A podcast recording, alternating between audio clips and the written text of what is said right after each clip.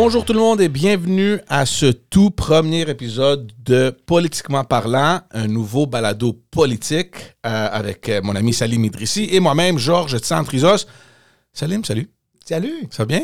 Très bien, merci. Et toi? Finalement, on a réussi à, à mettre sur pied ce podcast. Je suis très content. Ben oui, moi aussi. Ça fait si longtemps qu'on en parle.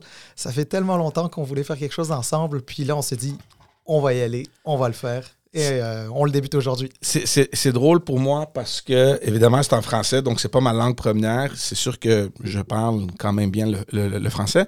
Sauf que je suis un peu à l'extérieur de ma zone de confort. Donc pour moi, c'est bien, c'est un, un bon défi euh, de, de- de- faire ça en français. Ben, moi, je pense que c'est génial qu'on le fasse en français. D'abord parce que ce sont des sujets qui intéressent beaucoup de gens euh, francophones. Je pense que un, un balado en français sur la politique euh, québécoise, canadienne, et puis pourquoi pas parfois on pourrait même sortir de nos frontières. Euh, je pense que c'est intéressant. Les gens vont aimer ça. Puis, euh, ben, écoute, en plus, euh, moi, c'est l'inverse. Je suis dans ma zone de confort. fait que Ouais, c'est ça, exact. c'est parfait, ça. Mais donc, je suis très content. Ce qu'on va faire, je suis content, premièrement, qu'on qu'on- qu'on l'a débuté cette semaine. J'aurais préféré qu'on le commence la semaine passée parce qu'il y avait des su- sujets vraiment, vraiment chauds dans l'actualité. Mais de toute façon, c'est quand même dans l'actualité. On va parler de quelques, quelques petites affaires. Mais évidemment, avant qu'on commence, je pense qu'on euh, qu'on devrait expliquer aux gens qu'est-ce qu'on va faire, comment ça a commencé, toute la vision derrière ça. Euh, je veux commencer en, en- en- en t'expliquant un petit peu mon point de vue, comment moi j'ai vu toute cette affaire-là. Puis par la suite, tu pourras te dire un peu euh, de ton côté comment ça a commencé. Parce que moi, j'ai un podcast, j'ai commencé ça en, début de 2019, c'est un- juste, juste après que ma carrière en politique a pris fin en 2018. Euh, pas juste pour moi, mais pour plusieurs personnes. je dis, garde, j'ai beaucoup plus de temps que j'avais auparavant. Qu'est-ce que je vais faire? J'ai toujours voulu faire une affaire de même. J'ai commencé mon podcast, c'était en anglais, et euh, j'ai tombé en amour avec. Euh, ça fait quoi maintenant? Trois ans, quatre ans qu'une affaire de même. Et j'ai toujours pensé que, oh, j'ai voulu avoir accès à un auditoire plus grand. C'est pour ça que je l'ai fait en anglais. Évidemment, il y avait des épisodes en français aussi que, que je faisais, mais pas trop trop.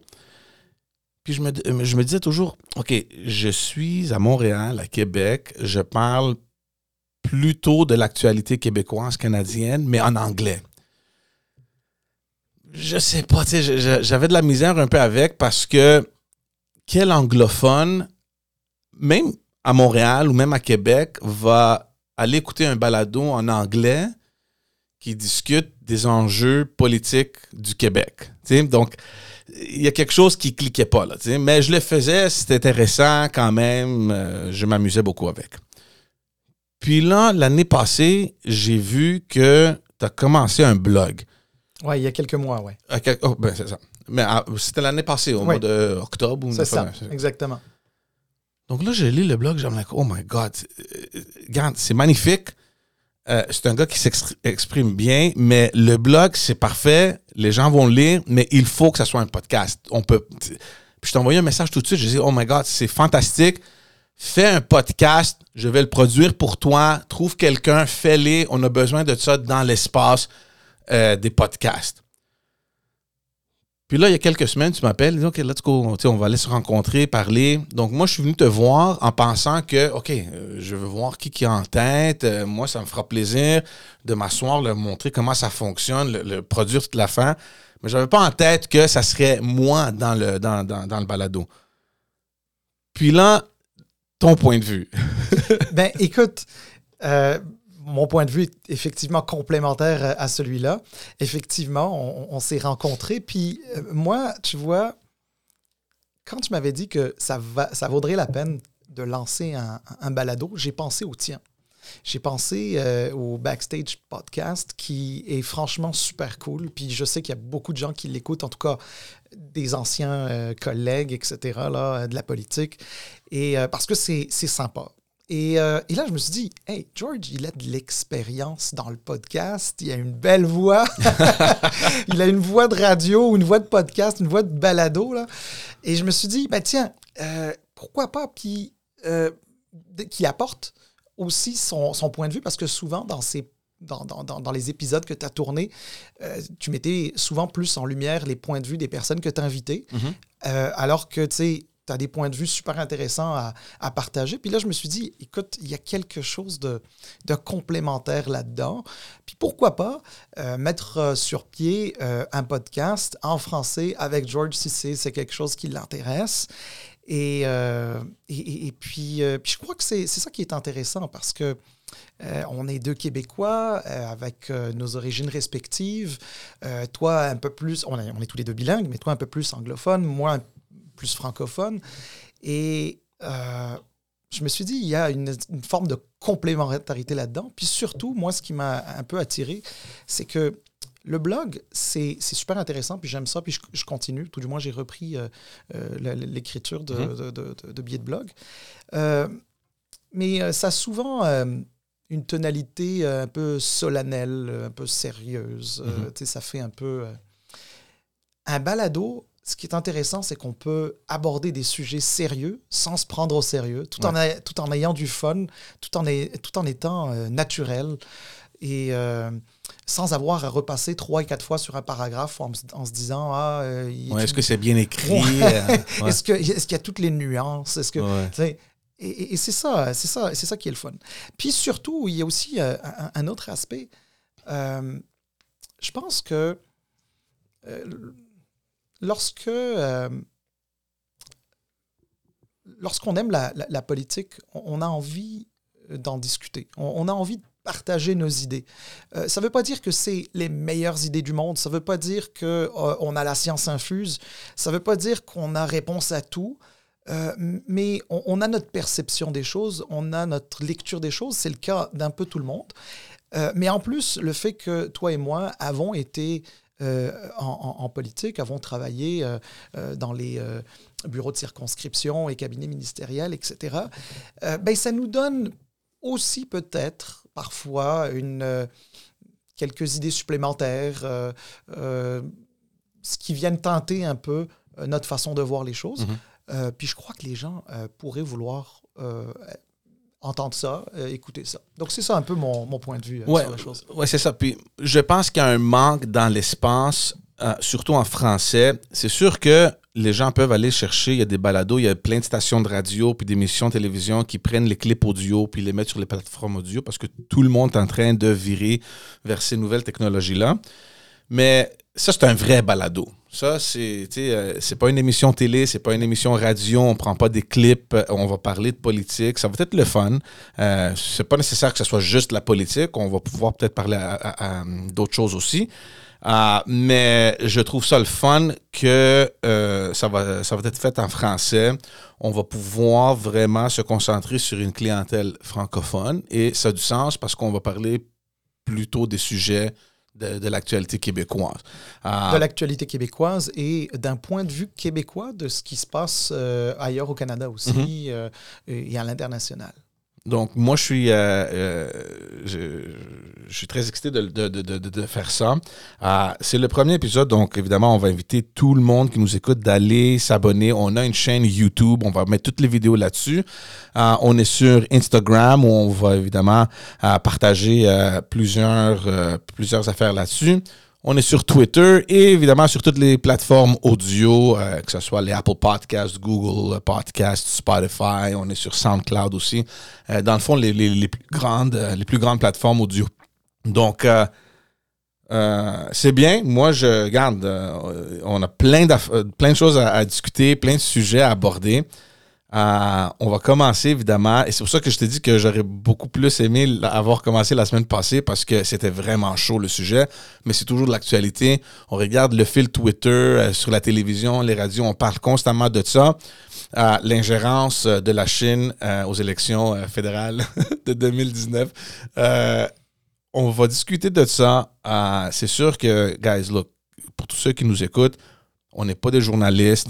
C'est pas une émission journalistique. On est là pour partager nos opinions, faire une analyse. Tu as, mentionné qu'on a une certaine expérience en backstage. On connaît euh, comment ça fonctionne, la politique. Donc, on va pouvoir aussi donner un point de vue euh, selon cette expérience que nous avons aussi. Donc, toi, quand cette nouvelle est tombée, t'as pensé à quoi? Parce que c'est pas nouveau. On le savait. Sauf que, et c'est étrange parce que seulement ceux qui suivent vraiment la politique savaient que ah, j'ai entendu quelque chose, il y a quelque chose qui arrive, mais ça n'a pas fait les manchettes il y a 3-4 ans. Ben, écoute, à ta question de j'ai pensé à quoi lorsque j'ai vu les reportages et, lu les articles à ce sujet? Ben D'abord, j'ai dit, je suis pas surpris. Mais regarde, je n'étais pas surpris, non pas parce que j'étais au courant de quoi que ce soit, j'étais au courant de rien. Euh, mais pas surpris dans le sens qu'on vit quand même dans un monde euh, très compétitif mhm. au niveau euh, mondial, planétaire. Euh, la, Chine, et pas seulement la Chine, aujourd'hui on parle de la Chine, mais il y a d'autres puissances. Là. Oublie pas, la Russie, regarde ce qui, ce qui s'est passé aux États-Unis il y a mhm. quelques années, etc. Là. ces grandes puissances-là, c'est sûr et certain qu'elles s'intéressent à, au Canada, ce qui se fait au Canada. Canada est quand même un des pays du G7. il faut être quand même honnête avec nous-mêmes. Là, on, a un rôle à jouer euh, sur la scène internationale, mais on n'est pas euh, non plus euh, une, puissance internationale. mais on joue un rôle important, et notamment un, rôle d'influence auprès de nos, alliés, etc. Alors, que le Canada soit d'intérêt pour des pays comme la Chine. Puis il y a eu l'épisode Meng Wanzhou, mm-hmm. etc. Là, donc forcément, euh, forcément, il y a un intérêt là-dedans.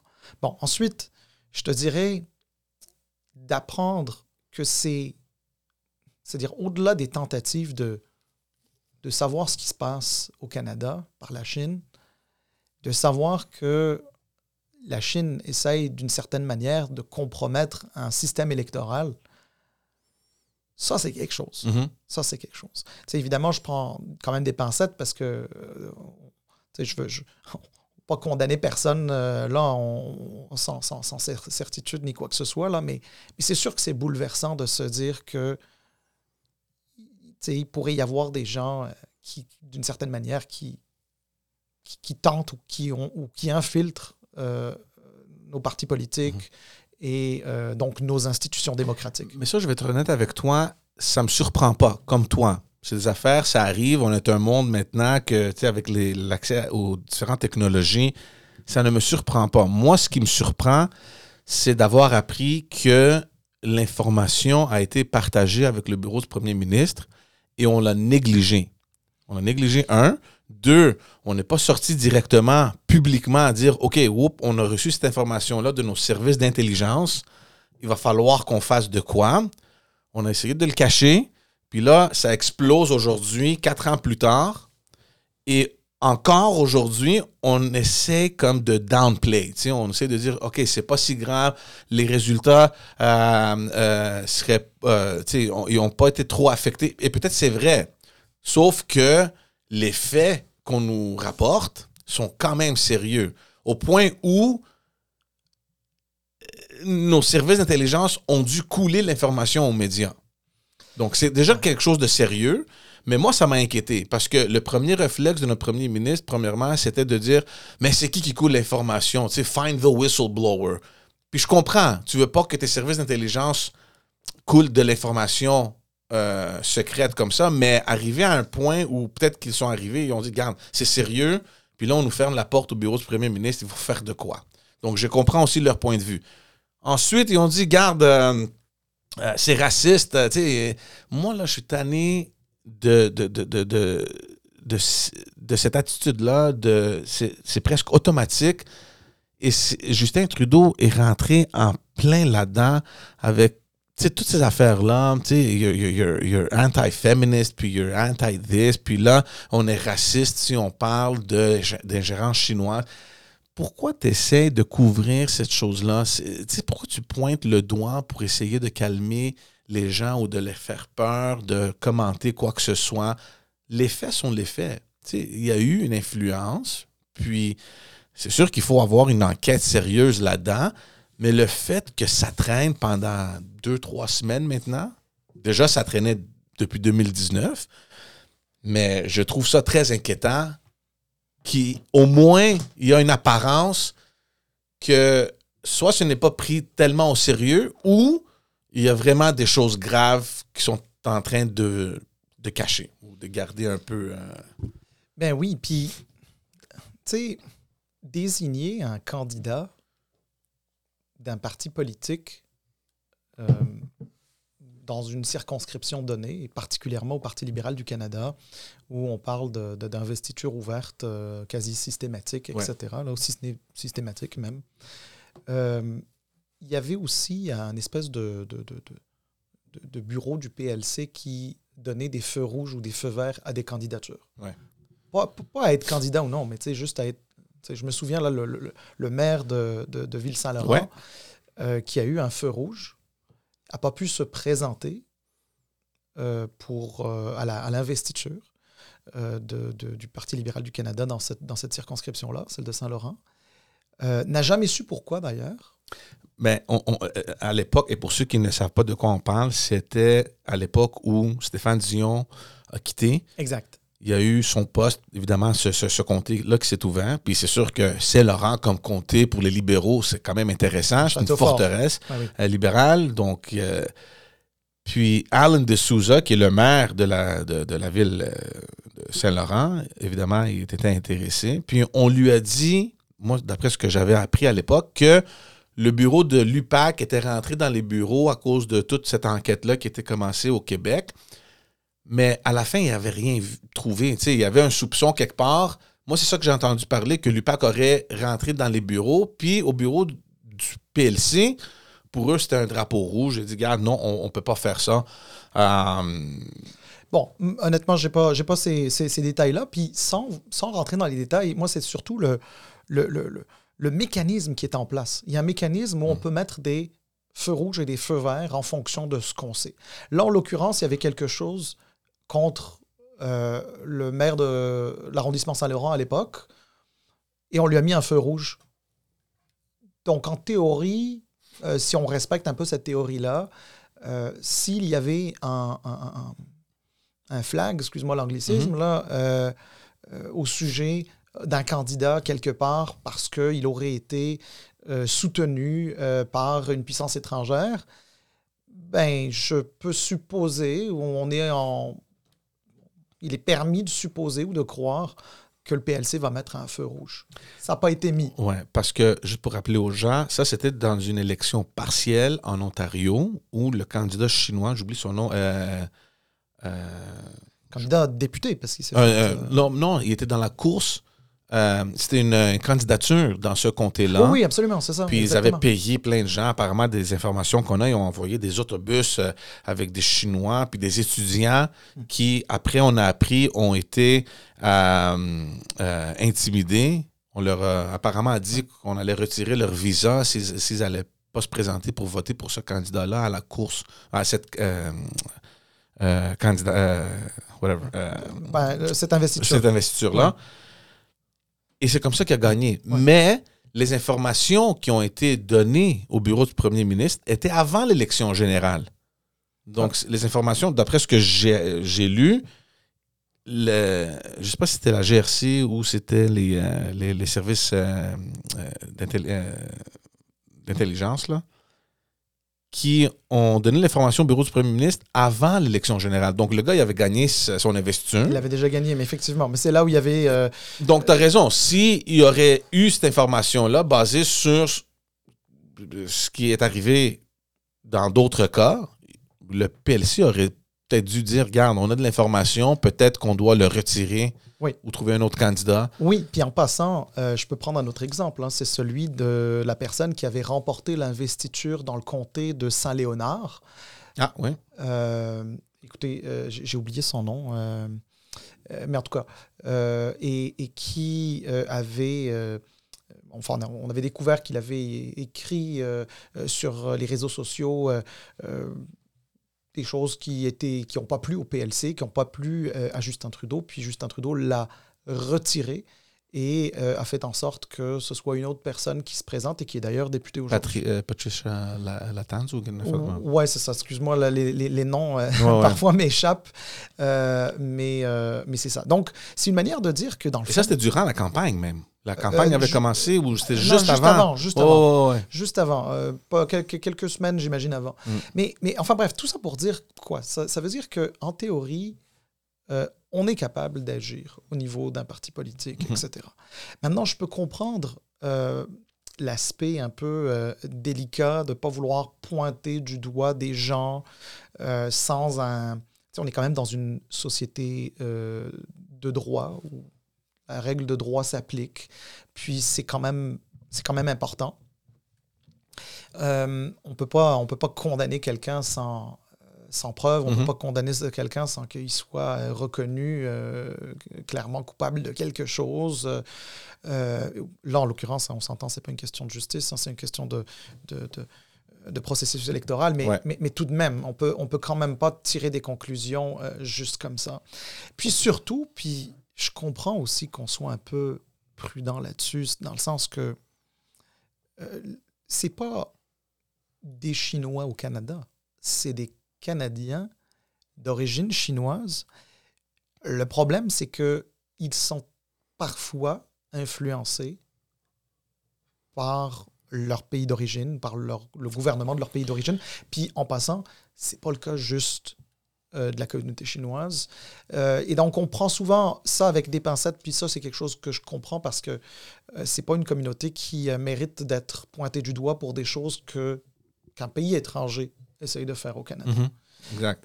Puis surtout quand on apprend qu'il y aurait des, euh, des, des, postes de police euh, chinois partout au Canada qui contrôlent un peu, puis qui... Euh, c'est quand même sérieux ce qui se passe. Donc moi, l'idée que l'information aurait été donnée au bureau du premier ministre, puis rien n'a été fait, ou au moins ça a été écarté, ou je ne sais pas qu'est-ce qu'il faisait, moi, c'est ça qui m'inquiète le plus. Puis là, aujourd'hui, on est dans une situation où tout le Parlement demande une enquête indépendante publique pour faire la lumière sur tout ce qui s'est passé.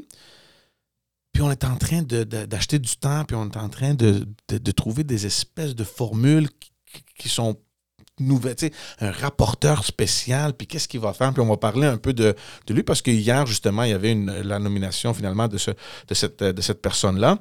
Donc, je ne sais pas qu'est-ce que Justin Trudeau fait. Euh, normalement, on aurait pensé que, regarde, le Parlement au complet souhaite une chose, fais-les, puis en même temps, ce qui me surprend, c'est que c'est un gouvernement minoritaire.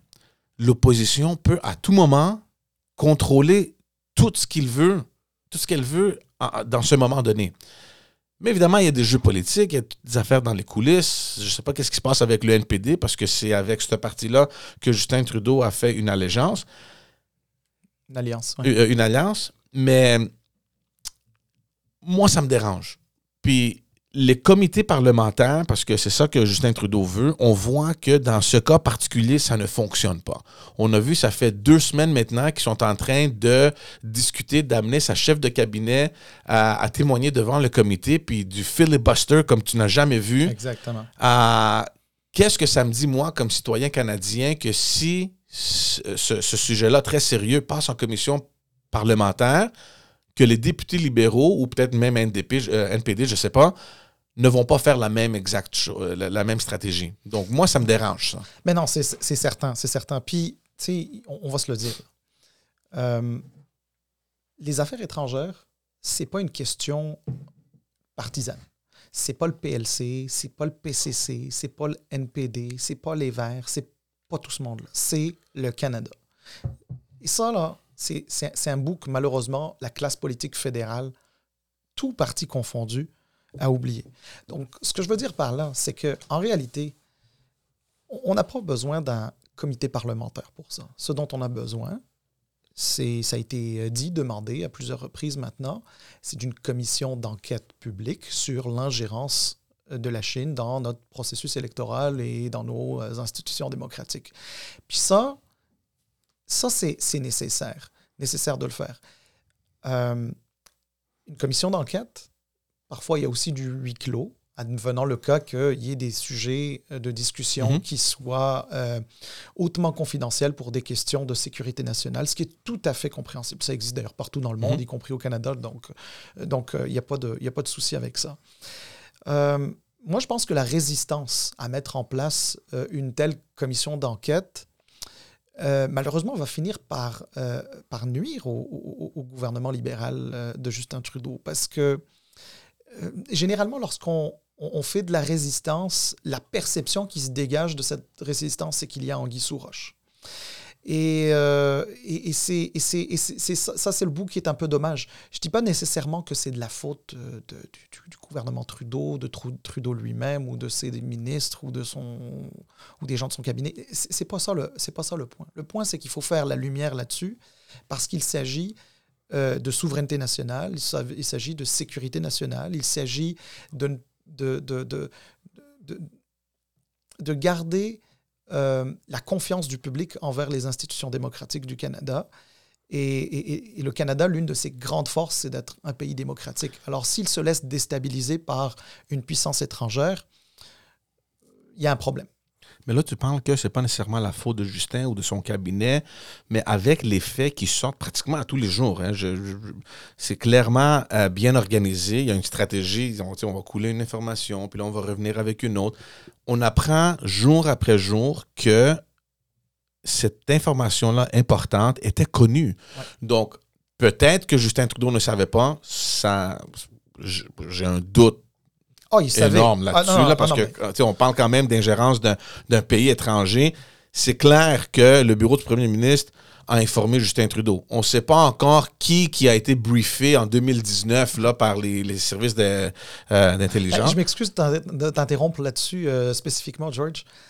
Euh, écoute, c'est soit il était au courant et il n'a pas agi, soit il n'était pas au courant et pour moi, c'est encore plus grave. Oh, ben, yeah, for sure. Mais Parce, oui. que, parce que tu ne peux pas être au courant Mais de oui, ton quelque personnel, imagine ton personnel qui te donne pas cette information. C'est chose. impossible. E- e- Exactement. C'est impossible. Exactement, impossible. exactement. Mais sa réticence à mettre, ben, sa réticence, ou, ou disons son, euh, son entêtement à pas, à, à pas déclencher de- d'en- d'enquête publique sur euh, l'ingérence de la Chine, euh, je sais qu'il veut pas, il veut pas que ça, que ça lui colle à la peau, alors qu'il considère que c'est- c'est un fait que le Canada est une, cible euh, pour la Chine. C'est pas pas le Canada de Trudeau. Et, d'un autre côté, il sait que les partis d'opposition cherchent à, montrer que le Canada ou la, sécurité nationale du Canada est moins bien protégée euh, avec un gouvernement libéral, avec à sa tête Justin Trudeau, Mais- que euh, si ça avait été un autre gouvernement, euh, no- notamment conservateur. Mais, mais justement, là, toi, tu es un expert en stratégie puis en communication, OK? tu as un sujet de même qui arrive. Là, euh, c'est sûr que ça fait 3-4 ans plus tard. Tu essaies maintenant de, je sais pas faire, cacher ou euh, pousser. l'inf- Je je sais pas qu'est-ce qu'ils font, mais il paraît mal, Justin Trudeau. Alors qu'il aurait pu, dès le début, dire Regarde, on a un problème, on a reçu cette information-là, on va prendre un, un leadership là-dessus pour s'assurer que ça n'arrive plus. T'assumes ce qui se passe, Absolument. alors que maintenant, il paraît comme un premier ministre qu'il savait, puis qu'il essaie de cacher l'information, puis, puis, ce qu'il euh, puis- tout ce qu'il savait ou ce qui a été euh, informé. Ben, c'est sûr, quand tu es face à une crise. Donc, il n'y a pas d'autre. euh, C'est juste que. Il est arrivé à un point où il n'y a pas d'avenue. là. Tu, tu- Ben, tu vas ça. où? Tu t'es coincé dans un coin.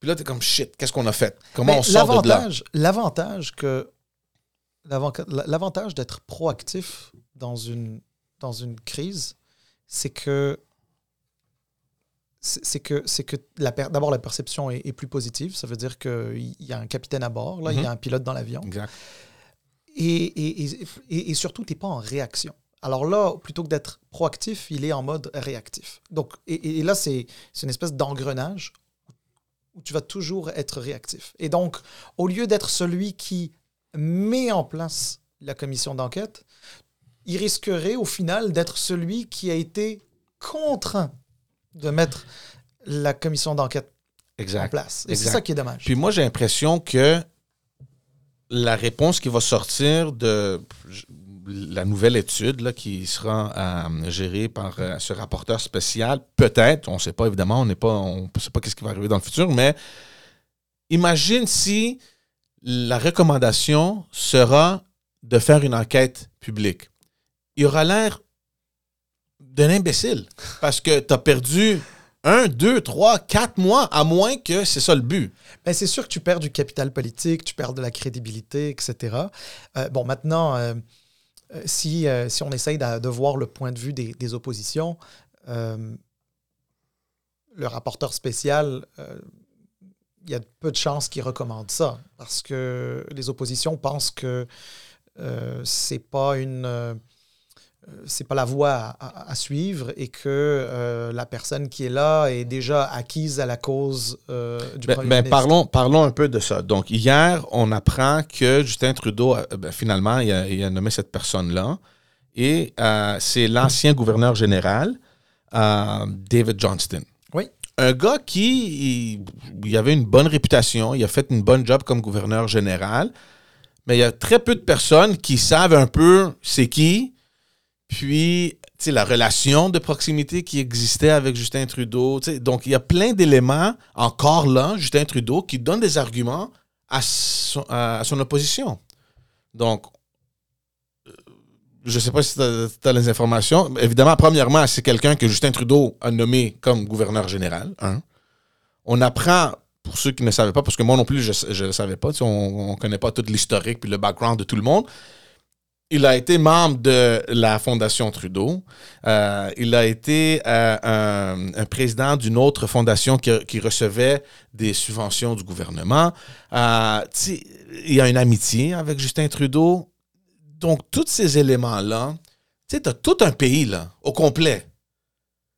Tu ne peux pas trouver une personne qui n'est pas rattachée à toi, qui n'a pas reçu de l'argent du gouvernement, qui n'a pas travaillé pour la fondation qui est nommée après ton père, est-ce que c'est si difficile que ça? Puis là, on, veut nous faire croire qu'il n'y aura pas de billets dans la décision. Et peut-être qu'il n'y en aura pas.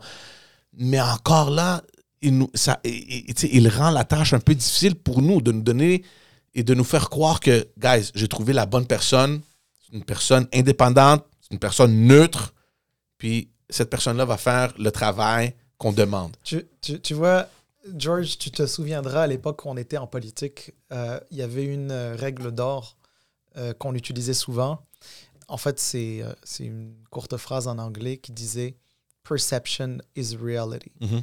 Et le problème, c'est pas tant de remettre en question ou en cause les qualités, les, les, les, les capacités de David Johnston de, de, mener ce travail-là la question ici, c'est une question de perception et en politique, la perception, c'est la réalité. 100%. D'ailleurs, dès qu'ils ont annoncé que ça serait lui, euh, tu vas faire un petit tour sur Twitter. oh, c'est fou, ouais, ouais. Là, tu vas, tu vas voir un petit tour sur Twitter, puis là, tu vois tous les gros guns du Parti conservateur. Ah oui, c'est les lignes ont sorti. Andrew Scheer, l'ancien leader, euh, bien sûr, euh, bien sûr, Pierre Poilièvre, puis Jenny Byrne, Jenny Byrne, une, une stratège conservatrice là, euh, qui était directrice des communications, je crois, sous, euh, sous Harper, puis qui a dirigé euh, la, la, la, campagne à la chefferie de, de Poilièvre, etc. Tous sont sortis pour tweeter Ah, regardez, un autre membre de la Fondation Trudeau, etc.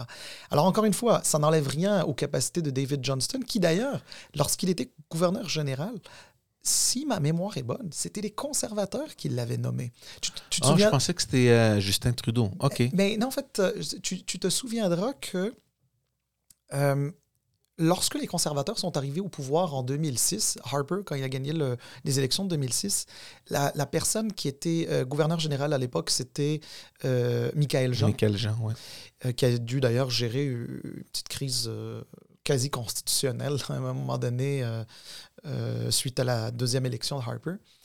Euh, et, et, lorsque, et lorsque son mandat était euh, arrivé à terme, c'est les conservateurs, je crois bien, qui ont nommé David Johnston. Quand Justin Trudeau est arrivé au pouvoir en 2015, David Johnston était encore là.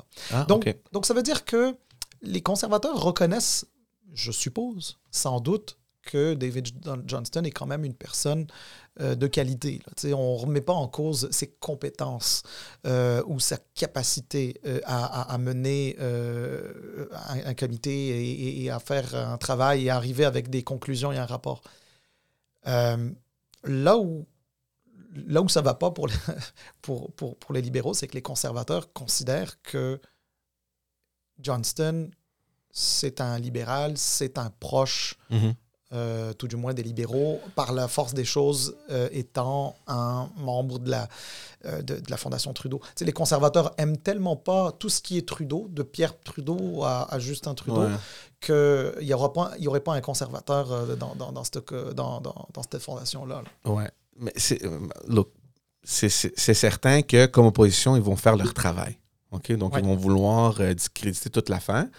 Mais en même temps, toi, tu travailles pour Justin Trudeau, puis te sors un nom comme ça. Encore, tu n'as pas la capacité de penser est-ce que c'est la bonne personne? Et si c'est la bonne personne, puis si on est confiant que cette personne-là va faire le travail, parce qu'on l'a dit, on n'enlève rien à, David Johnston.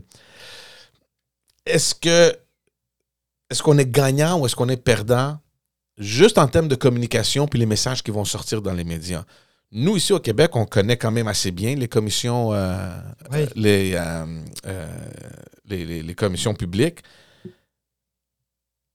Si tu nommes un juge, tu sais que le travail va être fait sans biais parce que c'est un juge, donc ils vont voir les faits. Très rarement, on va voir, par exemple, dans la commission pour la DPJ, la DPJ, il y avait Régine Laurent. Mais en général, c'est des personnes qui ont une crédibilité comme juge ou ancien juge, tu, sais, tu les ramènes. Euh, puis ça, normalement, automatiquement, t'élimines tout commentaire ou je sais pas trop quoi, critique de l'opposition. C'est un juge. Il sait sa job, il va la faire, puis on va attendre voir la, le, rapport qui va sortir. Pourquoi ne pas faire ça? Pourquoi ne pas faire une affaire de même, puis automatiquement, juste, tu sais, regarde, on, on, trace une ligne, puis that's it, that's all c'est fini. Il n'y a personne qui va, qui, qui, va t'embêter encore pour une commission publique. Tu nomme une personne indépendante que tu sais qui va faire une bonne job, puis là, tu sais, il n'y aura pas une commission publique. Ou peut-être qu'il sera recommandé, mais au moins ton but de prolonger ça dans quelques mois, ben, tu l'auras réussi, peut-être sans critique, parce que tu as choisi la bonne personne.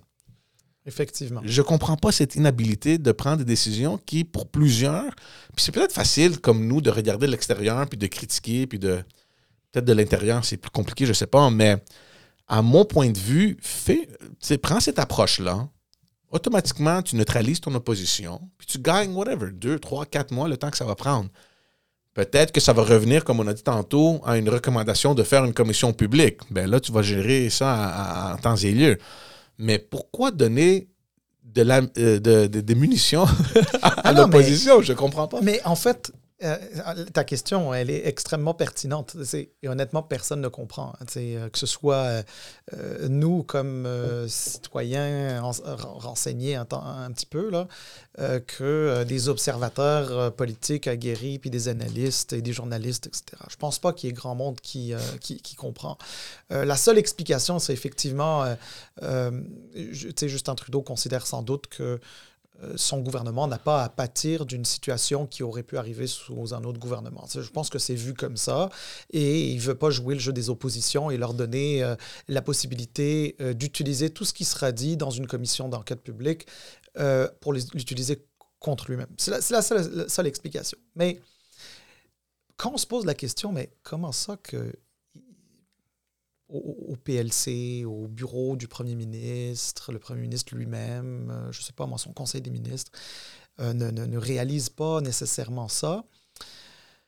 Moi, j'ai envie de te dire, c'est, c'est, peut-être le, le, début de la fin d'un gouvernement libéral. Et, et, je ne le, je le, dis pas ça dans le sens que je le souhaite, surtout qu'au fédéral, je n'ai pas de couleur politique. Mm-hmm. Euh, mais c'est les premiers signes d'un gouvernement qui commence à fatiguer. C'est ça que j'allais te demander comme question pour finir avec le sujet. Si tu penses que Justin Trudeau sera là dans la prochaine élection, et si oui, si c'est la fin d'un gouvernement libéral? C'est honnêtement, d'abord, franchement, j'ai pas d'indication. Le monde, j'ai entendu beaucoup de monde, plus ou moins renseigné. Euh, je les ai entendus spéculer sur la fin ou le départ de Justin Trudeau. Ouais. Je- je- honn- honnêtement, j'ai aucune idée.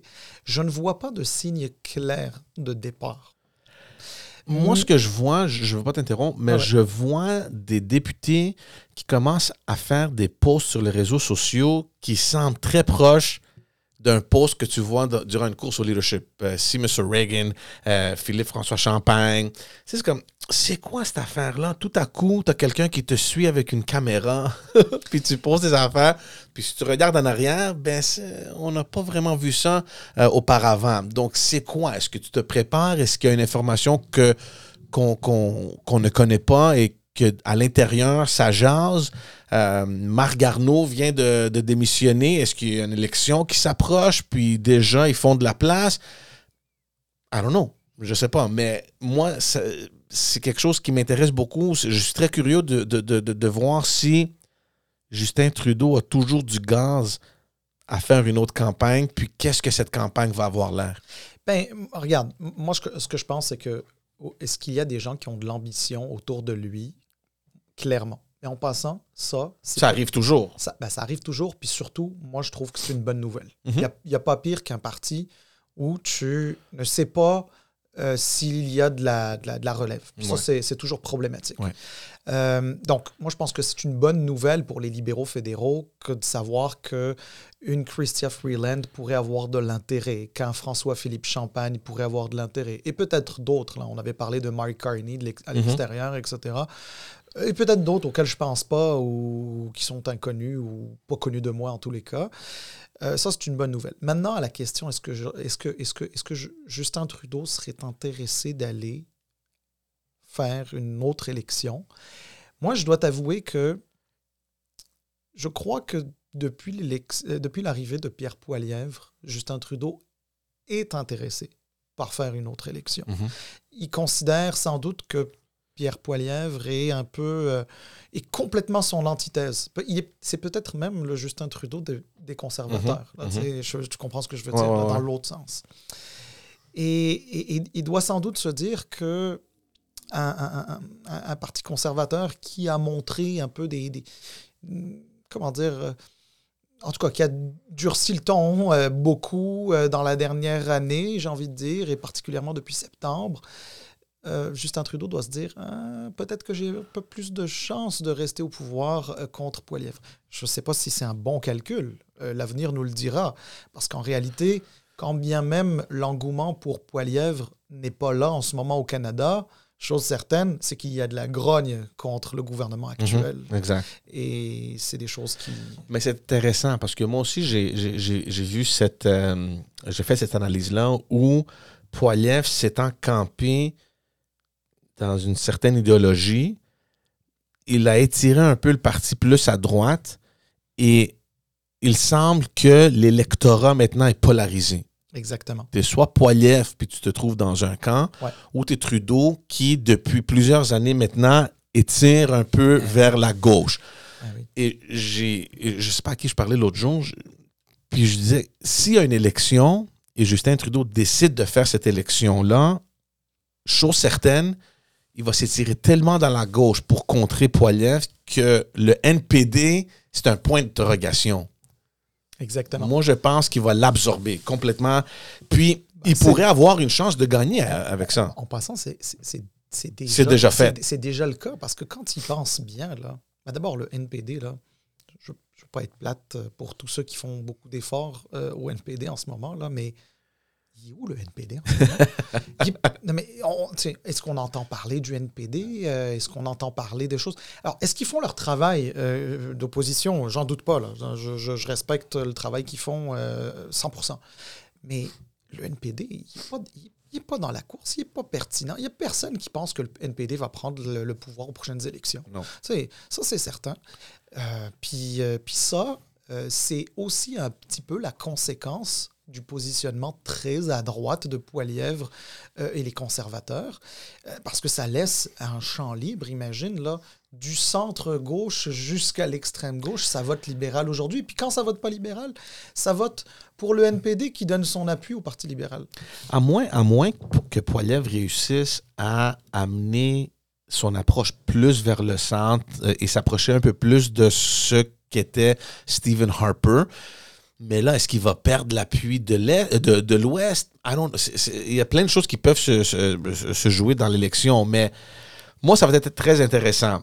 Puis, je sais, je sais pas. Moi, si tu m'aurais posé la question il y a un an, j'aurais dit que Justin Trudeau, c'est fini.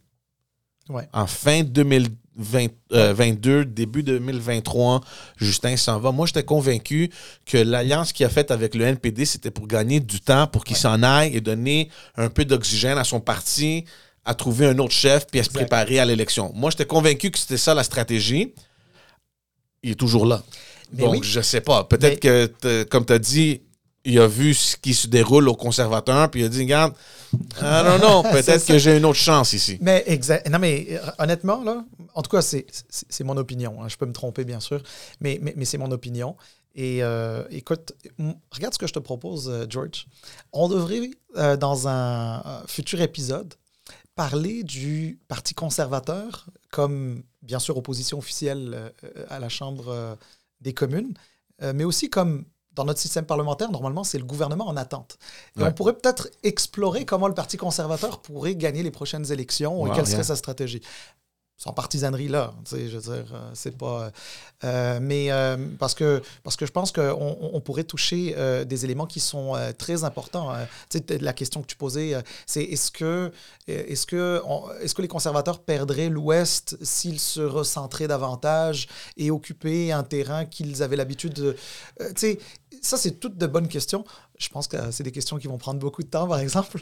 Euh, euh, mais, ça vaut la peine parce que honnêtement, le, le Canada, notre pays, le Canada, euh, mérite mérite d'avoir euh, des euh, partis politiques qui sont des institutions fortes. Mm. On mérite d'avoir un PLC fort, on mérite d'avoir un parti conservateur fort, et puis d'une certaine manière, on, on mérite aussi, on, comprendra que je suis peut-être un peu moins NPD, mais, mais, on mérite aussi que le, que le NPD soit, soit, soit pertinent et soit fort. Non, absolument. Même le bloc, je suis... Et, le bloc, je suis... Je devrais, j'aurais dû le dire. Je, je, ne je ne pouvais pas être plus contre un parti que le Bloc, mais j'aime beaucoup la présence qu'il amène au Parlement du Canada. Absolument. Absolument. Puis je pense que euh, je pense qu'il y a une conscience québécoise qui s'impose euh, au Parlement du Canada et en tout cas ça, ça fait partie d'un certain idéal canadien que je me fais et euh, cette conscience québécoise il faut il faut l'avouer c'est le bloc québécois qui l'apporte. Parfois ça fait grincer des dents beaucoup de Québécois parce que euh, le, Bloc essaye de se positionner comme étant le représentant du Québec et des Québécois mhm. euh, à, Ottawa. Je ne suis pas tout à fait d'accord. Il y a une certaine conscience qu'ils incarnent, euh, mais ils ne le représentent pas tous, puis encore moins lorsque ils veulent séparer le pays. Exact. mais on va se dire les vraies choses. Yves-François Blanchette est un excellent parlementaire. Il, il, a ramené le Bloc québécois il était près d'être mais il était mort. Il était mort. Donc il a ben, ravivé tout un parti. He's, he's, great. Nous, on l'a vu au Québec quand il était avec le, Parti québécois. Ben, il était très habile. Très, très, très bon parlementaire. Un gars très intelligent qui parle très bien. Moi, je te dirais même, les débats là, à la dernière élection euh, fédérale, moi et François Blanchette les a tous gagnés, même celle en anglais. tu sais c'est pas sa langue euh, première. Il était magnifique. Ouais. Euh, je veux rien enlever à Yves-François Blanchet, que, que, je trouve euh, effectivement un très habile politicien et un très grand communicateur mm-hmm. et, et, un, fin, un fin politicien. mais il reste que faire de la politique quand tu es dans le bloc, c'est quand même facile. Tu sais que tu iras jamais au pouvoir. Et tu sais que tu n'as pas besoin de plaire à tout un pays d'un océan à l'autre. Mhm. Euh, tu te concentres euh, essentiellement sur les enjeux qui euh, sont des enjeux québécois principalement. Oui, mais quand même, tu peux avoir... Et tu te calques sur les positions de l'Assemblée nationale du Québec pour dire, regardez, c'est l'Assemblée nationale du Québec représente l'ensemble des Québécois, puis la position de l'Assemblée nationale, on va la respecter. Sauf que je te rappelle que quand il y avait des gouvernements libéraux à Québec, fédéralistes, euh, etc., le Bloc avait jamais, euh, avait jamais soutenu euh, des positions qu'il considérait contraires à, ses propres intérêts. Exact. ça, ça fera l'objet d'autres discussions. Hein.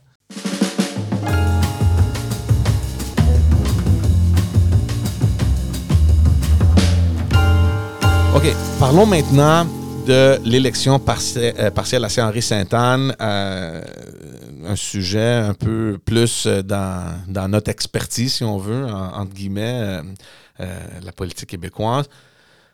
J'en ai tellement parlé du Parti libéral, puis dans mon autre podcast en anglais, que je sais plus quoi dire, mais il y a eu une élection partielle cette semaine euh, dans Saint-Henri-Sainte-Anne. Saint-Henri-Sainte-Anne, c'est un comté qui s'est libéré suite à...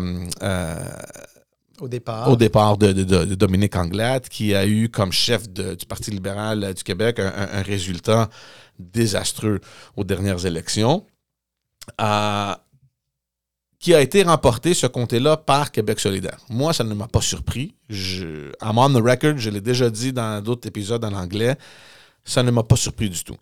on peut faire une analyse un peu rapide de cette élection-là, mais j'aimerais plus parler de l'état dans lequel se trouve le Parti libéral du Québec, puis comment, s'ils peuvent, euh, euh, euh, qu'est-ce qu'ils doivent faire pour s'en sortir.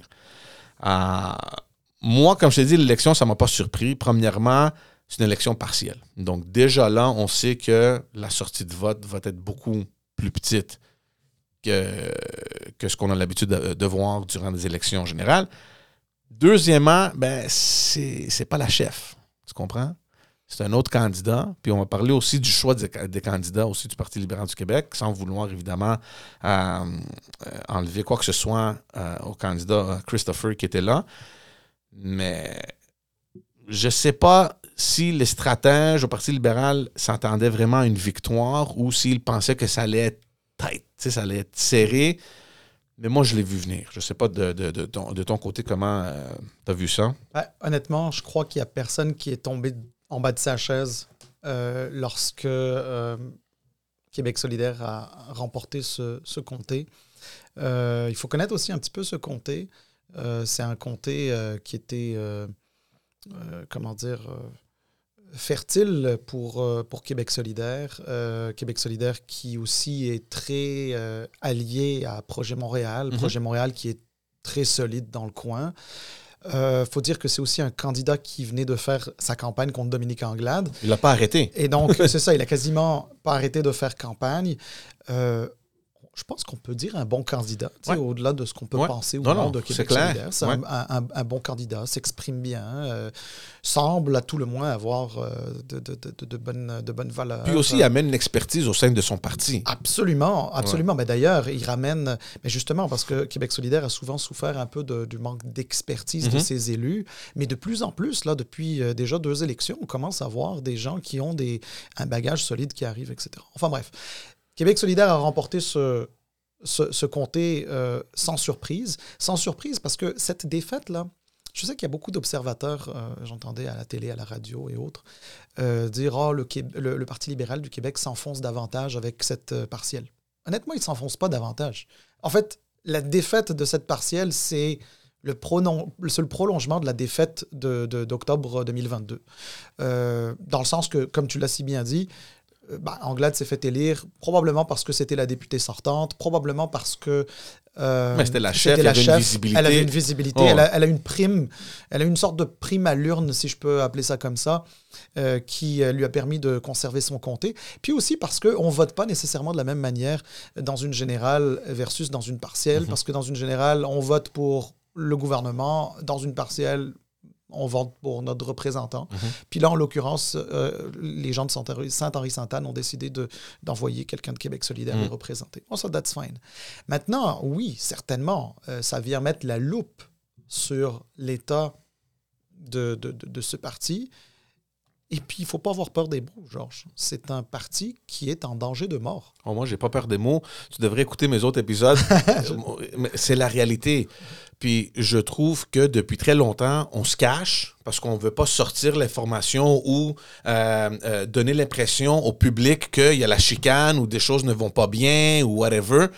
Mais je pense qu'il est temps d'être de, de, réaliste et d'accepter les fautes qui ont été faites, puis pas juste durant la dernière élection, parce que moi aussi, j'ai entendu plusieurs commentateurs, puis des, journalistes qui parlaient de des fautes qui ont été faites en 2018, puis ils n'ont pas fait une bonne job pour euh, euh, visiter euh, les problématiques. C'est pas 2018 le problème. Moi, mon opinion à moi, c'est que d'après ce que j'ai vécu, puis ce que mon, mon propre expérience, c'est que ça date depuis 2012. Moi, d'après moi, le problème au parti, c'est quand Jean Charest a quitté. Le... Il a quand même laissé un parti en santé, 50 députés. 100%, 100% sauf que il y avait une espèce de leadership, il y avait, il y avait implanté une sorte de, de, leadership qui joignait tout. Bénévoles, partis, députés, caucus, ministres, tout le monde comme il était rattaché.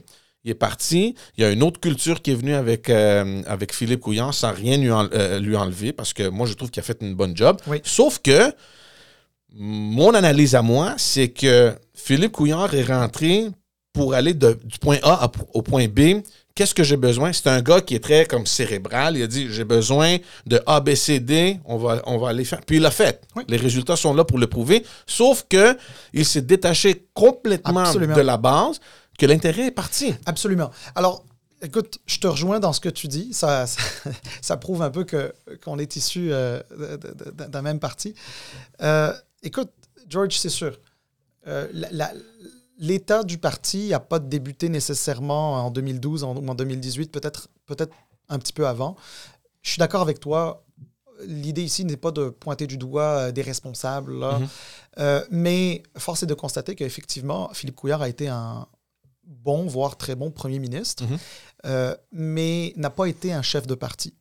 N'a pas été un chef de parti, pas, n'avait pas cette même communion euh, qu'il avait, euh, que Jean Charest pouvait avoir avec euh, les, militants, les sympathisants, les commissions, etc., etc. Bon, c'est vrai que le contexte était était, différent. On sortait de 18 mois aussi de, du, Parti québécois. On s'en allait dans le mur au niveau des finances publiques. Euh, Philippe Couillard, en bon médecin, il voyait qu'il avait un patient, un patient malade. C'était l'état des finances publiques du mhm. Québec. Et il a dit, moi, ce patient-là, je vais les guérir. Puis il a fait ce qu'il fallait faire. Puis honnêtement, on lui doit beaucoup. Mais c'est aussi la bonne stratégie parce que traditionnellement, c'est ça le Parti libéral aussi c'est l'économie en premier. Qu'est-ce qu'on peut faire pour sauver les meubles, pour avoir de l'argent? Qui nous permettent de faire le reste. On est, on est parti loin de ça, là. Exactement. Ben, alors, là, là tu vois, tu, tu, tu nous emmènes justement sur ce que le PLQ doit faire aujourd'hui. Parce que, tu sais, maintenant, en bon anglais, on dit look forward. Parce que mhm. maintenant, là, ce qui est fait est fait. L'état du parti est lamentable, certes. Maintenant, il faut voir en avant. Voir en avant, ça veut dire se redéfinir. Il faut se redéfinir. Puis là, la question aujourd'hui, c'est plus de se poser la question, c'est quoi le Parti libéral du Québec en 2023 La question, c'est, c'est quoi un Parti libéral au Québec en 2023 mm. Ça veut dire quoi? C'est une formation politique qui se réclame du libéralisme et, du, concept de libéralisme, enfin des concepts qui, découlent de ça, et, euh, euh, et, être en mesure d'offrir une offre politique qui répond aux enjeux du Québec à travers un prisme qui est le libéralisme. Et ça, ça n'a pas été fait avant, et c'est ce qu'on doit faire aujourd'hui, parce que guess what? En tout respect pour... Euh, les députés euh, libéraux de l'Assemblée nationale, ils sont 19 aujourd'hui, etc. Si on posait la question, si on leur posait la question, qu'est-ce qu'être libéral en 2023, je suis sûr qu'on aurait 19 réponses différentes. 100%. 100%. Mais le pro... c'est sûr que 19 députés ou 20 en partant, là, puis on, 21 en partant. Ouais, On- 21, ouais. Mais regarde, on, on s'entend que 2022, le Parti libéral perd l'élection. Déjà, moi, dans ma tête, c'est Dominique Anglade doit quitter. Ben oui. Il n'y a pas d'option. C'est- plate, mais c'est comme ça. Puis je l'aime bien. Dominique Anglade était même venue à, à deux reprises sur mon podcast. Euh, tu sais, j'ai rien à dire contre elle. C'est pas sa faute. Non. Elle a, elle, elle a Pas, pas hérité. seul- pas- pas seulement. C'est-à-dire que, attention, hein, quand on est. Attention, ça, c'est aussi quelque chose de très important qu'au PLQ, il faut qu'on comprenne. C'est que, évidemment, on n'est pas responsable de tout quand on est chef. Mais lorsqu'on est chef, on doit assumer, euh, le- bien sûr, le passé du parti, mais Ouais. aussi notre moment comme chef du parti. Exact. Et, euh, et- et donc, tout ne peut pas être à cause du contexte. Il y a aussi euh, des virages que Dominique Anglade a pris qui semblent qui semblaient pas plaire aux gens du parti. Ouais, ouais c'est euh, 100 Mais ce que je voulais dire, c'est que avec tout ce qui s'est produit, parce que nous, moi, je travaillais dans un bureau de comté, toi, tu étais sur la colline. Donc, c'est sûr que la réalité que moi, je vivais était beaucoup plus différente que la tienne. Toi, tu es beaucoup plus stratégie, parlement, que- période de questions, qu'est-ce qu'on fait? Euh, moi, c'était Le terrain, toi. Exact. Donc, moi, c'était les gens. Puis, nous, on disait ça au parti. Guys, je sais pas, sais, on a moins de bénévoles ou, le message ne semble pas passer. Puis ça, c'est pas 2020, 21, euh, euh, euh, 2018, 2017, 2016, là. C'était 2013, 14, 15. Ouais, ouais, tu comprends? Euh, puis, personnellement, puis je l'ai, je, l'ai dit même dans d'autres épisodes, le problème, le, le- le parti, euh, c'est un, grand échec du parti, c'est qu'ils ont perdu évidemment la base, on vient de le dire, mais ils ont pour très longtemps pris pour acquis le vote d'un, groupe démographique qui aujourd'hui, soit est trop âgé, il sort pas comme il sortait il y a une vingtaine d'années, euh, ou un, groupe démographique qui est parti. Donc, le vrai défi, à l'extérieur de tout l'aspect idéologique que tu viens de mentionner, c'est comment est-ce qu'on va chercher des votes. Donc, moi, le 18 à 35 ans, it's finished, it's over. Est-ce qu'on va pouvoir aller le chercher? Je sais pas. Mais, puis, je sais pas c'est qui euh, qui parlait de ça. Euh, je pense que c'était Michel Courchaine là, sur les, les, les, les mordus de mordus ou politique. whatever. Elle avait à 100% raison. Elle disait, tu sais, je voyais les, les, le- le- les, euh, les photos puis les vidéos de la campagne du candidat libéral. Puis c'était le même pattern qu'on faisait en 2007, en 2008, en C'est ça. 2012. Les, les, euh, euh, les, euh, les, les, les HLM, puis Les, les, les, les- les résidences de les personnes résidences âgées. de personnes Attends, ça. âgées, puis les groupes ethniques. C'est fini. Eux autres, là, on a passé de 2008 où ces gens-là rentraient dans les centaines là, pour aider, pour voter. On ne le voit plus. Puis quand on disait ça au- au- à la direction du parti ou même dans les hauts gradés euh, qui étaient proches de- du leadership, on disait Don't worry, don't worry. Mais tu vois, ça, c'est très révélateur aussi d'une certaine mentalité qui, à mon sens, devrait changer au Parti libéral du Québec. C'est que souvent aussi, on prend beaucoup pour acquis euh, les militants, on prend beaucoup pour acquis euh, les bénévoles, on prend beaucoup pour acquis les libéraux d'une manière générale. On est toujours attiré euh, par l'extérieur. Comme si au PLQ, il n'y avait personne de bon, mais non, il faut aller chercher le gars qui a jamais milité au PLQ, qui sait pas c'est quoi le PLQ, mais il a une entreprise à tel endroit, etc. Alors, don't get me wrong, là. Oui, je comprends. Euh, il, faut, il faut être en mesure de démontrer qu'on est capable d'élargir notre base, d'aller chercher du nouveau monde, etc. Mais oui, bien sûr. Mais oui, mais ça ne veut pas dire pour autant qu'il faut prendre pour acquis euh, ces gens-là. Et, c'est sûr qu'il y a une démobilisation parce que ceux qui ont donné des coups de main euh, aux élections des députés dans les diverses circonscriptions, etc., c'est des gens qui sont encore là. Mais, enfin, encore là, c'est-à-dire des gens qui, sont encore, qui existent encore, mais c'est c'est juste qu'ils veulent plus donner de temps. Euh, ils sont pas, ils sont pas. Écoute, là, tu sais, quand tu appelles quelqu'un juste pour venir faire des appels ou quand tu veux, tu les, tu les appelles, euh, tu, tu les appelles juste au moment des élections, c'est sûr, euh, les gens ne comprennent pas. Ouais. Puis tu parlais de l'époque, Philippe Couillard, qui n'était pas une mauvaise époque pour le PLQ en passant. Moi, je pense que c'était une, une assez bonne. euh, une, une assez bonne époque, à tout le moins le PLQ au pouvoir, le PLQ au gouvernement. Mais je me souviens qu'on avait mis en place des espèces de, de, de, de forums non partisans. Mais là, c'est le PLQ qui organise quelque chose de non partisan. Encore une fois, c'était avec cette obsession d'aller chercher du monde à l'extérieur. Euh, si tu as envie de rayonner à l'extérieur, il faut déjà que tu rayonnes à l'intérieur. Il faut, que, il, faut que, il faut que ton monde soit avec toi. Puis ça, on n'est on pas là. Ça va plus loin que ça, Salim, parce que moi, j'ai l'impression qu'on est parti loin de l'idéologie et de l'affaire appliquée sur le terrain à un regroupement de catégories. C'est qui notre clientèle? Sortez-moi cette clientèle-là. Le problème, c'est que moi, j'ai un nom grec, OK? Puis, je l'ai fait. Moi, je, suis coupable d'avoir fait ça, d'avoir fait ça. On prenait nos listes, libéral, libéral, libéral, pour nous faciliter un peu la tâche stratégiquement, juste pour avoir une idée des chiffres. On les pointait déjà, on les prenait pour acquis, ces gens-là. Exactement. Puis je suis pas gêné de le dire. À l'époque où on le faisait, peut-être ça marchait, mais je, suis convaincu que ça fonctionne toujours comme ça. Puis c'est pas vrai que le gars qui a 18, de 18 à 35 ans qui a un nom grec vote nécessairement comme votait son père ou son grand-père, où on le mettait automatiquement libéral. Ben en passant, regarde, regarde dans la députation de Québec solidaire, aujourd'hui, ils sont, ils sont 12. Sais, il y a, y a Fontesia, mm-hmm. euh, il y a euh, Alejandra euh, Mendes, quelque chose, là, ouais, dans Verdun. Dans Verdun. Euh, tu sais, il commence à. Le gars à Anjou, c'est quoi son nom euh? Euh, ben, ben, Je sais pas si c'était Anjou, mais à Crémazie, je crois. Ben, Crémazie, l'ancien comté Crémazie, c'est Maurice Richard. Aujourd'hui, ah, c'est Aujourd'hui, c'est Aaron Boisy, député de, de, de, Maurice Richard.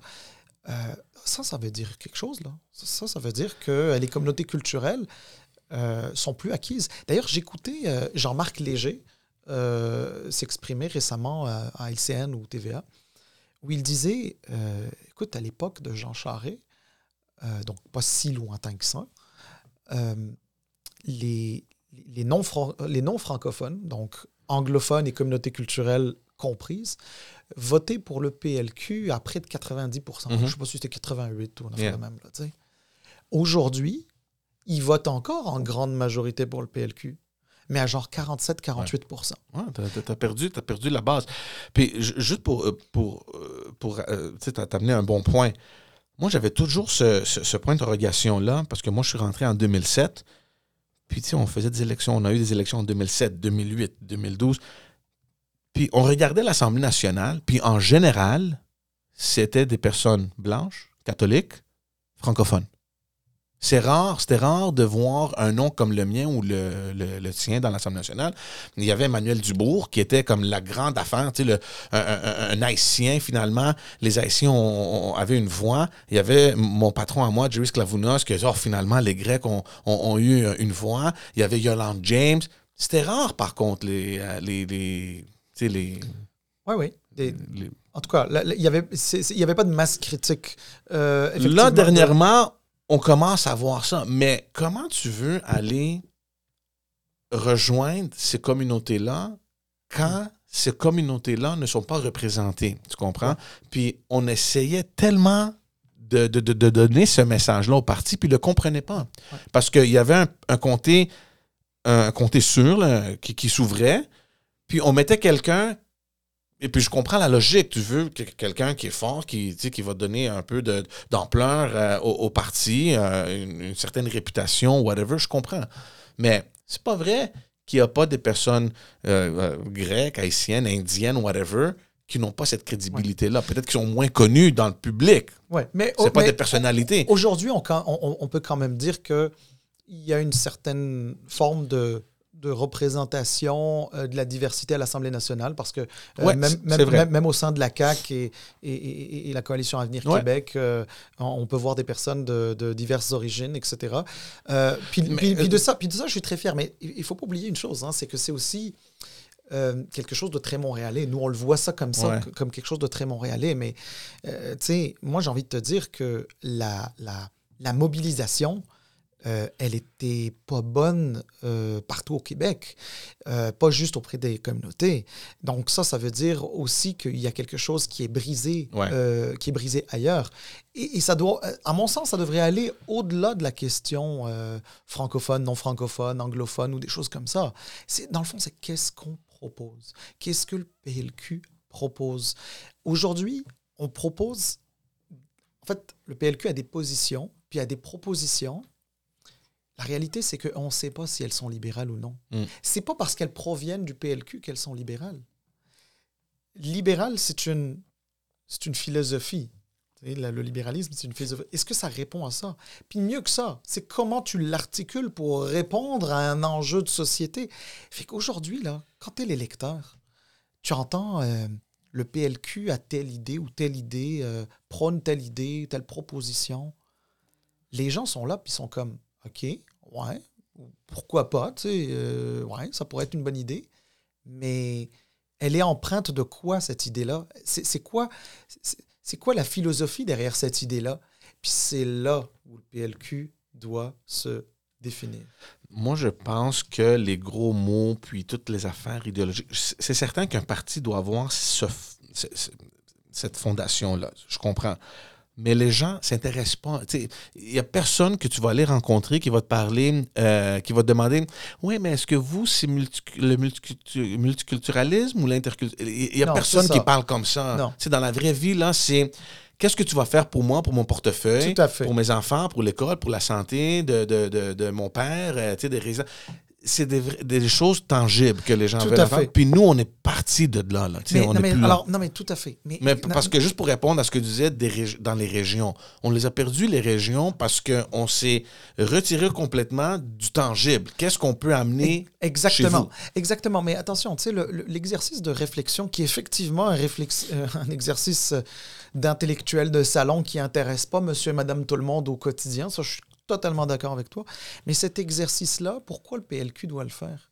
Le PLQ doit le faire pour se connaître lui-même. Parce que le problème, c'est qu'aujourd'hui, au, au PLQ, les, les- les- les libéraux, aujourd'hui, c'est même pas des libéraux, c'est des PLQistes, hein, parce que pour être libéral, il faut répondre à une, à une philosophie libérale.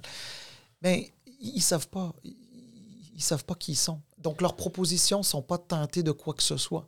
Et, et- et je je suis d'accord que les gens vont pas te dire euh, Ah, est-ce que c'est une proposition libérale ou non? Est-ce que c'est multiculturel, interculturel, je sais pas trop quoi 100% d'accord. Mais il reste que nous, pour notre constance, je dis nous, hein, comme si j'étais encore euh, là-dedans, là, mais, mais ça, a, été- ça a été notre parti assez longtemps ouais. pour que je puisse dire nous, mais, le PLQ, pour qu'il puisse avoir cette constance, puis pouvoir, euh, comment dire, transmettre, euh, comment dire, l'image ou, ou la définition de qu'est-ce quand je vote pour le PLQ, dans, le fond, je vote pour quoi? Ouais. Tu sais, pendant longtemps, ça a été je vote pour le PLQ parce que je vote pour le Canada, c'est-à-dire pour rester Exact. dans les... Mais le PLQ a plus que ça à offrir. Tu, Ouais. vois, tu l'as dit tantôt, c'était le parti de l'économie par excellence au Québec. Euh, donc on a, on, a, on a ça à offrir. PLQ sur les questions de vivre ensemble. Tu parlais de communauté culturelle, etc. Puis là, toute la diversité qu'il y a au, au Québec. Euh, c'est le vivre ensemble, c'est les libertés individuelles. Alors, alors évidemment, c'est des concepts. Tu vas me dire, les gens votent pas pour des concepts, ils Ouais. votent pour des choses co- concrètes. Mais, mais les choses concrètes qu'on a leur proposées doivent découler, qu'on le veuille ou non, d'une... C'est sûr que ça doit être attaché à- à- à quelque chose qui te définit comme parti, c'est 100 Là, la question que moi je me pose, c'est est-ce que cette fois-ci va avoir tu sais, une réflexion réellement là au, sein du parti, comme on n'en a pas eu, par exemple, en 2018. Il n'y en a presque pas eu en 2012 parce que c'est un gouvernement minoritaire, donc on s'est mis directement à la prochaine course. On était dans cette phase-là. Ça marchait. Mais j'ai peur, franchement, que cette fois-ci, on répète peut-être les erreurs de 2018. J'espère que ça ne se fasse pas. Ben, moi, on attend toujours, mais on attend toujours un rapport. Mais là, alors, écoute, euh, ben, le rapport, si c'est peut-être sur la, la- la- la défaite, j'imagine qu'ils doivent être en train de, de- de travailler dessus, si c'est pas déjà fait. Mais euh, ça, je te dirais, c'est vraiment du inside baseball, Ouais. comme on dit. Euh, mais euh, là où j'ai un peu d'espoir, c'est que y, a- il y a un comité, le comité Pratt, là, qui est en train d'être euh, euh, mis sur pied et qui devrait explorer toutes ces questions-là, je l'espère, euh, avec euh, sous le bon angle, Mm. sous, sous l'angle du, du- du- du libéralisme, parce que fondamentalement, on est une société libérale, libérale au sens philosophique du terme. hein, pas- Mm. Politiquement, en ce moment, on est une société caquiste, pas libérale. Mais ce que je veux dire par là, c'est que le PLQ doit faire cet exercice-là. Puis j'ai l'impression qu'ils veulent, au PLQ, on veut enfin le faire. J'ai peur, j'ai peur qu'on tombe encore dans toutes les explications idéologiques, puis on est où, puis on devrait aller où, puis on manque l'aspect réel de ça veut dire quoi de faire la politique, the ground, comme on dit. J'espère, j'espère. J'ai peur qu'on rentre là-dedans, puis que les gens perdent complètement l'intérêt. C'est quoi cette affaire-là? Non, mais je comprends. Non, mais regarde, je, je te comprends tellement quand tu. Tu les grands discours, les grandes pensées, etc., effectivement, il y a des gens qu'on perd là-dedans. Juste pour interrompre deux secondes, quand ça devient plate pour des personnes comme nous qui sont là, puis on se cache pas, tout le monde connaît nos couleurs, imagine les militants. Absolument. Mais, mais, mais moi, j'ai envie de te poser une autre question. Tu sais, aujourd'hui, tu croises euh, un citoyen du Québec dans la rue, tu lui poses la question Voter pour la CAQ, qu'est-ce que ça signifie? Il a une réponse. Voter pour le PQ, qu'est-ce que ça signifie? Il a une réponse. Mhm. Même le PQ. Voter pour Québec solidaire, il a une réponse. Voter pour le Parti vert, il a une réponse. Aujourd'hui, le citoyen lambda, voter pour le PLQ, il n'a pas de réponse. Il pas de réponse. Il l'avait avant. Sauf que pour avoir une réponse, il faudrait qu'on l'ait. Et au moment où on se parle, c'est un peu l'exemple que je te disais là, euh, il y a autant de définitions de qu'est-ce que le PLQ en 2023 qu'il n'y a de députés et de, et de, et de militants. Des gens plus à gauche, des gens plus à droite, des gens qui sont juste fédéralistes, des gens qui sont juste portés sur l'économie, des gens juste sur les libertés individuelles. Puis c'est comme on dirait que ça va un peu dans tous les sens. C'est le temps juste de ramasser tout ça, d'être en mesure d'en faire une définition. Si on arrive à nous définir, puis ça c'est une règle d'or en politique. Lorsqu'on se définit, en fait, on est mieux de se définir que de laisser les autres nous définir. Mhm. Puis en ce moment, tout le monde nous, définit comme ils veulent, mhm. comme il veut. Et euh, nous, on ne se, définit pas. Il est temps qu'on se définisse. Et puis, une fois qu'on s'est défini, de s'assurer que les gens comprennent ce qu'on est. Et, là, là, quand je parle de définition, je ne te parle pas d'une thèse de doctorat sur qu'est-ce qu'est le libéralisme. Mhm. Là, je te parle juste de, voilà, être libéral au Québec en 2023, c'est l'économie pour telle, telle raison, pour telle, telle façon, etc. Et en opposition à quoi? Au niveau social, c'est quoi? Comme fédéraliste, c'est quoi? Euh, parce que le fédéralisme, c'est pas juste parce qu'il n'y a pas de souveraineté. Les, Ontariens, ils sont bien fédéralistes. Le fédéralisme, c'est un système dans lequel on est. C'est n'est pas l'opposition à la souveraineté. Euh, il y avait des fédéralistes au Québec avant qu'il n'y ait le, de, de mouvement souverainiste. Mhm.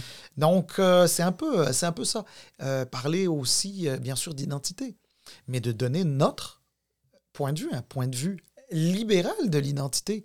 Pas celui où on passe une loi 96 sur le français en pensant que avec ça, on a protégé le français pour les, prochains 50 ans, alors que, alors que des propositions de, de, promotion du français, ça commence à l'école.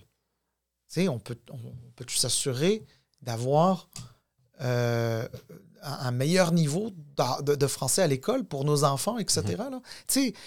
Donc, d'être d'une certaine manière pragmatique sur la question identitaire, tout, en étant, tout en restant pleinement québécois, bien sûr. On doit quitter, eh oui, mais... on va dépasser le temps, je crois.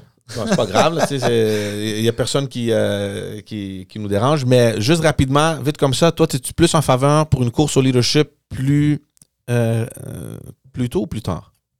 Oh, wow. C'est une grande question, on va, on va, on va revenir là-dessus, mais juste rapidement avant qu'on termine. À mon avis, une course leadership qui devrait euh, débuter au plus tard début 2023. Euh, voyons, 2024, excuse-moi. Euh, J'étais partisan de quelqu'un qui, voulait l'avoir très tôt, là. Mais il faut être réaliste. Euh, je pense pas que je pense pas qu'il y aura de course à la chefferie qui va être comment dire qui, qui, va débuter sous peu. mais je crois que janvier-février 2024 pour une course qui pourrait peut-être durer, je ne sais pas, moi, jusqu'à l'automne 2024. Mhm. Mais à mon avis, il ne faudrait pas qu'on dépasse 2024 pour avoir un nouveau chef. Intéressant.